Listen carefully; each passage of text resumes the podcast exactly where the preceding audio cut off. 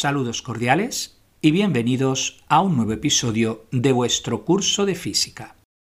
Desde República Dominicana, un oyente me comentaba sobre Marie Curie y su importancia en el campo de la radiactividad. Su nombre completo era María Salomea Sklodowska Curie, 1867 a 1934. Nació en Varsovia, Polonia, y murió en Passy, Francia.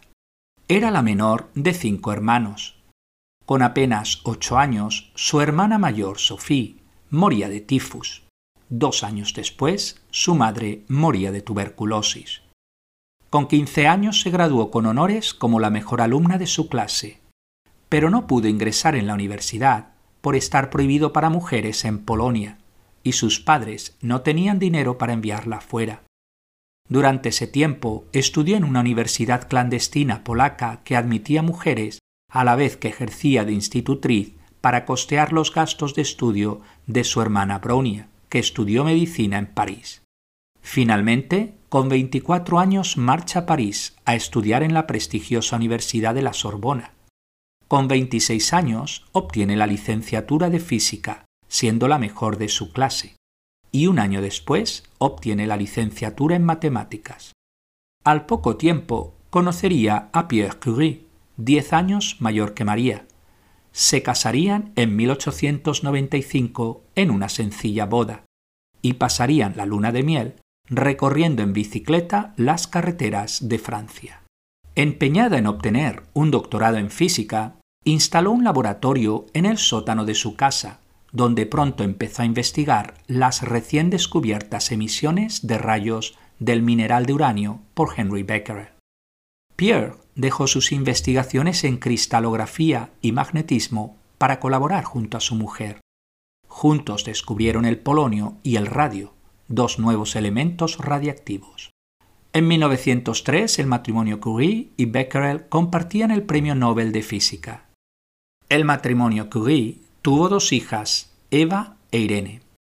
Pronto desarrollan la radioterapia, es decir, el uso del radio como tratamiento de tumores malignos. En 1906, Pierre moría arrollado por una carreta de caballos.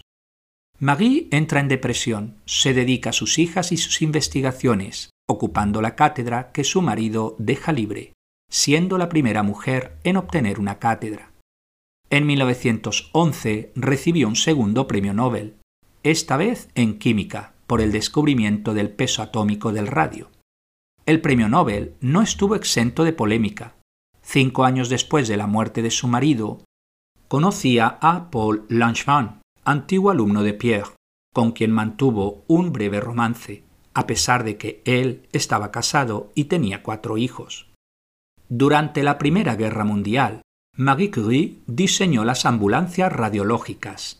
Estas eran unidades móviles de rayos X. Ella misma se sacó el carné de conducir para manejar una de dichas unidades. Su hija Irene colaboró con ella en las ambulancias radiológicas.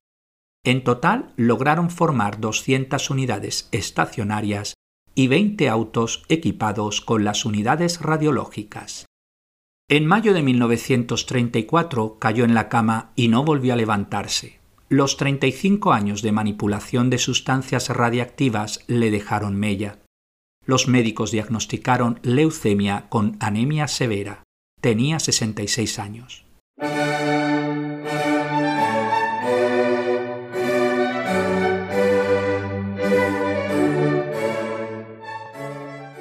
En el episodio anterior introdujimos el tema de la radiactividad. Dimos su definición como la emisión espontánea de partículas o radiación por parte de ciertos elementos, y estudiamos la clasificación en partículas alfa, beta y radiación gamma, estudiando las propiedades de cada una de ellas. Hoy seguimos con el estudio de la radiación. Veremos los equipos que se pueden usar para su detección, Analizaremos sus usos, así como sus peligros. Veamos algunos de los métodos de detección de radiación más importantes. Número 1. La película fotográfica. El método más sencillo y simple, como ya descubriera Becquerel por casualidad. La película se ennegrece con la radiación, excepto la parte del objeto quedando así una imagen del mismo en la película fotográfica. Número 2. El electroscopio. Como sabemos, el electroscopio es un dispositivo que sirve para detectar objetos cargados, ya que la lámina de oro se separa. Imaginad que tenemos un electroscopio cargado negativamente, de forma que la lámina de oro está separada. Ahora acercamos un material radiactivo, como el radio, con ayuda de unas pinzas. Posteriormente estudiaremos las precauciones que debemos tomar al manipular objetos radiactivos. Las partículas emitidas ionizan el aire. Los cationes son atraídos al electroscopio cargado negativamente y los electrones son repelidos al tener la misma carga. De esa forma, el electroscopio se descarga y la lámina de oro se junta nuevamente. Número 3. La cámara de niebla o Wilson. Este dispositivo nos permite observar las trazas dejadas por las partículas. Se trata de una cámara que contiene vapor de alcohol. Cuando éste se enfría suficientemente, sucede la condensación. Las partículas alfa hacen que el vapor de alcohol condense. Como resultado se obtienen unas líneas blancas de diminutas gotas líquidas que muestran una traza cuando se iluminan.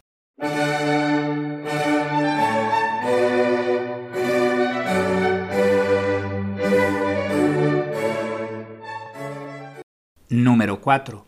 La cámara de burbujas. En ella, la radiación deja una traza de burbujas de hidrógeno líquido. La cámara de burbujas reemplazó la cámara de niebla en el trabajo de investigación. Produce trazas mejores y más definidas que en la cámara de niebla, debido a la alta densidad de átomos que tiene el líquido. Con ayuda de un campo magnético, las partículas cargadas se mueven en trazas circulares y dependiendo de la forma de la traza circular se sabe si son partículas alfa o beta, mientras que la radiación gamma se sigue moviendo en línea recta. Número 5. El contador de chispas. Consiste en una malla metálica colocada encima de un alambre. Entre ellos hay una gran diferencia de potencial de al menos 4.000 o 5.000 voltios. Cuando se acerca un material radiactivo, éste ioniza el aire, de forma que se producen chispas. Número 6. El tubo de Geiger-Müller. Se trata de un tubo metálico con un alambre metálico en el centro. El tubo contiene un gas a baja presión. Cuando la radiación penetra el tubo, ésta ioniza el aire y se produce una pequeña corriente que es detectada en el circuito que forman el alambre, ánodo, con la carcasa metálica, cátodo. Esta corriente se amplifica y pasa a través de o bien un tacómetro que mide el número de partículas por segundo, o bien a través de un contador que mide el número total de partículas. Además, un altavoz produce un sonido cada vez que se detecta una partícula radiactiva.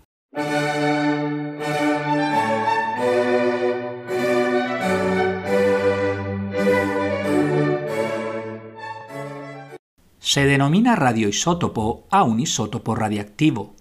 Recordad que el isótopo radiactivo no es estable. Por ejemplo, el carbono 12 es estable, mientras que el carbono 14 radiactivo es inestable. El cobalto 59 es estable, pero si absorbe un neutrón se transforma en cobalto 60, que es inestable. Como sabemos, algunos isótopos radiactivos son naturales mientras que otros son artificiales, producidos en reactores nucleares mediante la absorción de neutrones o de radiación gamma. Veamos el uso de los isótopos radiactivos. Número 1. Trazador radiactivo, ya que permite el seguimiento del isótopo radiactivo. Tienen la particularidad de tener un periodo de semidesintegración de unas pocas horas o días como mucho. Se utiliza en Apartado A. Examen de órganos. Por ejemplo, el yodo 123 se utiliza para el diagnóstico del cáncer de tiroides. Al beberlo el paciente, el yodo 123 se desintegra y emite radiación gamma, pudiendo estudiarse si se concentra en la glándula tiroides. Apartado B. Fertilizantes. Se puede hacer un seguimiento del fertilizante desde la raíz hasta la hoja añadiendo un trazador en el agua del suelo de la planta. Ello permite mejorar los fertilizantes. Apartado C. Detector de fisuras.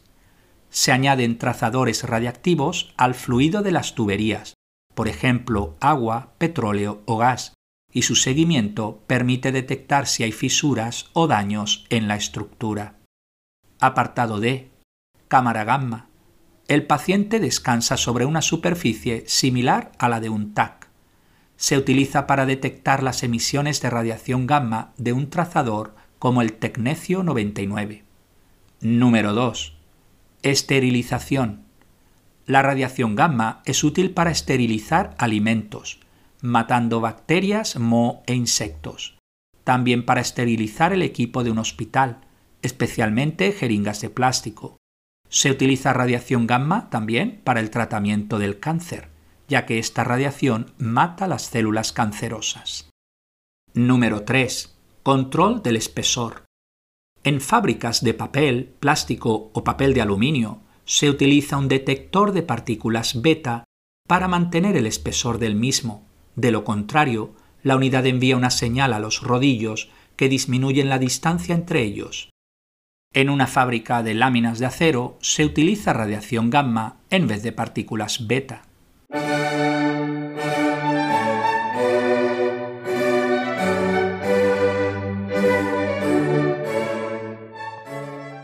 Número 4.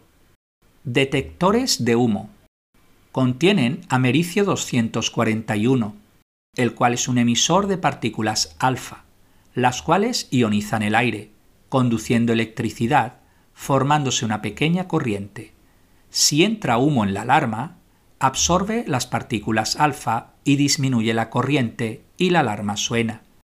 Los detectores de humo radiactivos están siendo reemplazados por otras tecnologías más modernas y seguras. Número 5. Comprobación de soldaduras.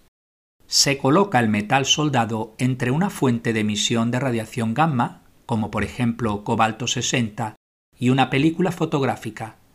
En caso de puntos débiles o de burbujas de aire, estos se muestran en la película. Número 6. Datación por carbono 14. En la atmósfera, plantas y animales hay carbono, una pequeña fracción del cual está en forma de carbono 14, que es radiactivo. En la atmósfera este carbono 14 se mantiene prácticamente constante debido al bombardeo de rayos cósmicos.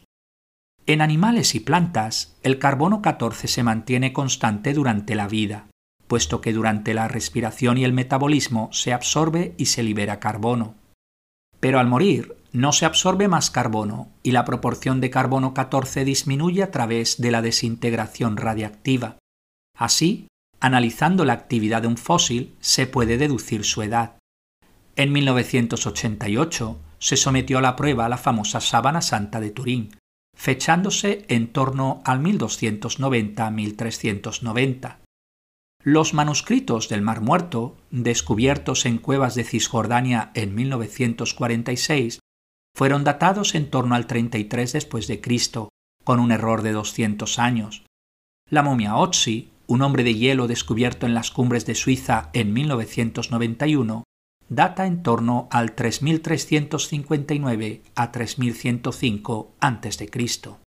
Número 7. Datación de rocas. Cuando se forman las rocas, algunos isótopos radiactivos son atrapados en su interior.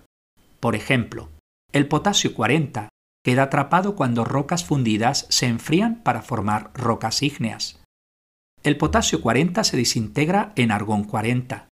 De esa manera, se puede datar la edad de la roca midiendo la proporción de ambos isótopos. También se puede utilizar la proporción de uranio y plomo se deben de tomar ciertas precauciones a la hora de tratar con materiales radiactivos en un laboratorio. En particular, la fuente radiactiva debe de, número 1, almacenarse en un contenedor de plomo dentro de una caja cerrada. Número 2. Manipularse con pinzas y no con las manos. Número 3. Mantenerse lejos del cuerpo humano. Número 4 no apuntarse a otras personas. Número 5. sacarse fuera del contenedor el mínimo tiempo posible.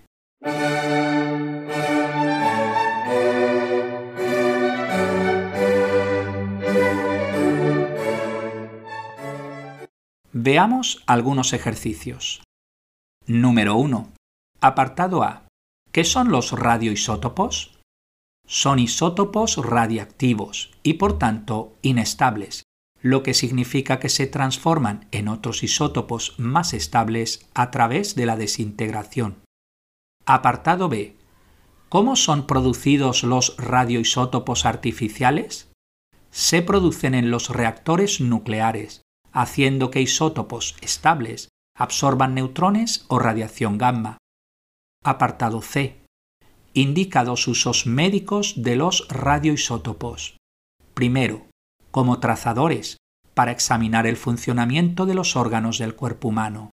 Segundo, en una cámara gamma, que produce una imagen similar a la obtenida por rayos X.